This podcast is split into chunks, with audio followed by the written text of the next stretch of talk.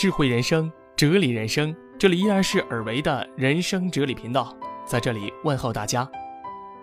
如果想要欣赏更多正能量的文章，欢迎关注“人生有为”，幸福人生的人生，有无的有，作为的为，正能量的伙伴们都在这儿呢。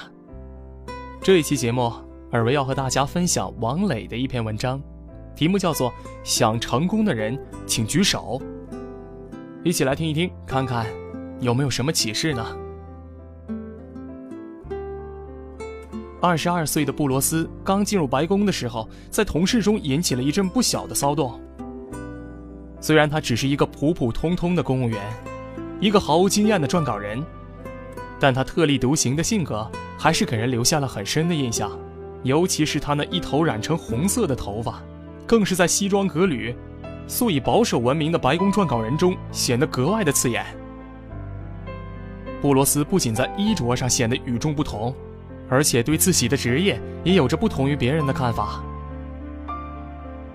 白宫的撰稿人是一个很特殊的群体。美国大部分的对外施政纲领和所有的演讲稿，都是由这些智囊们构思、策划、撰写、润色的。某种角度上说，他们就代表着美国的形象，所以对撰稿人的选拔也就格外严格。他们内部也按着资历有着严格的等级分别，而布罗斯呢，恰恰没有看重这种严格的等级分别。刚进入白宫不长时间，他便根据自己从亲身实践中获得的经验，向上司陈述了一些自己的意见。可现实毕竟不是童话呀，布罗斯独到的见解不仅没有得到上司的青睐，而且呢，还招来了同事们的冷嘲热讽。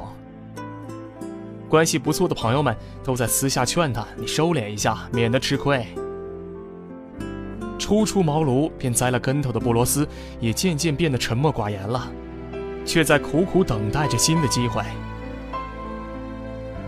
记得是二零零五年的时候，随着国务卿鲍威尔的辞职，白宫再次发生了天翻地覆的巨变。一朝天子一朝臣呢，谁也不知道自己的饭碗能否还能保住。白宫撰稿人们都暗暗为自己捏了一把冷汗。不久以后，新上任的国务卿赖斯便召集所有撰稿人开会。出乎所有人的意料，赖斯并没有裁员的意思，只是想征询一下众人如何撰写白宫演讲稿的意见。没有了失业的压力，众人又恢复了保守沉稳的本性，一个个沉默不语。会议开得非常沉闷，不时的有人打着哈欠。就在失望的赖斯准备结束这鸡肋般的会议时，一个红头发的年轻人高高举起了手。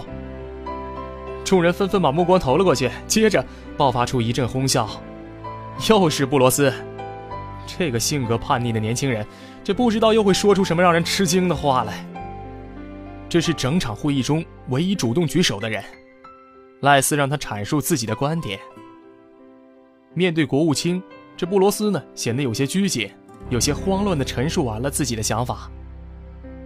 赖斯微笑着听他说完，觉得大多数的想法并没有什么新意，不过也有一些点子很有创造性。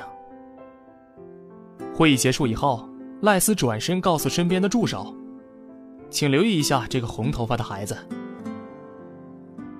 从那之后呢，布罗斯很快便从众多的撰稿人中脱颖而出。很快呢，他便成了赖斯唯一的撰稿人。一篇篇天才的演讲词从他的笔下流淌而出，成就了赖斯，也照亮了自己。年仅二十六岁的布罗斯，在等级森严的白宫中平步青云，成了白宫中最年轻的高级顾问。他走红的速度，甚至让以造星出名的好莱坞大跌眼镜。后来呢？无论赖斯走到哪儿，人们都会在他身边看见一个红头发的大男孩。他已经成了白宫高层必不可少的成员。听友朋友们，故事听到这儿，你们想到了什么？没错，这个世界上并不缺少机会，缺少的只是抓住机会的决心。阻碍我们成功的，往往不是没有人给我们机会。而是我们没有让机会发现自己的胆量。很多时候啊，我们之所以和成功无缘，便是太过在乎他人的看法，在机会面前犹豫不决。想成功的人，就把手举起来吧。在机会未来临时，我们可以恐惧、退缩、茫然无措。可当机会到来的一瞬间，我们必须鼓足勇气，战胜恐惧，把自己的手高高举起来吧。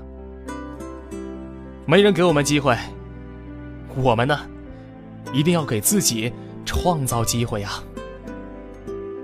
听友朋友们，你们说是不是这个道理呢？听友们，你或者是你的朋友，面对机会的时候，也处在迷茫和犹豫不决当中吗？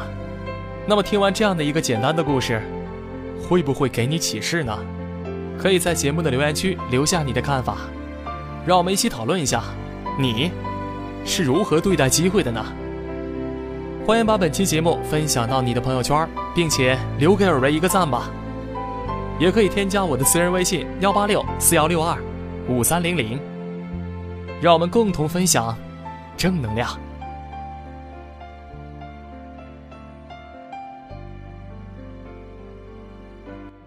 大家好，我是听友小甜甜，我喜欢《人生哲理》这个栏目。推荐大家订阅收藏。人生旅途中，你总有那么一段时间需要自己走，需要自己干。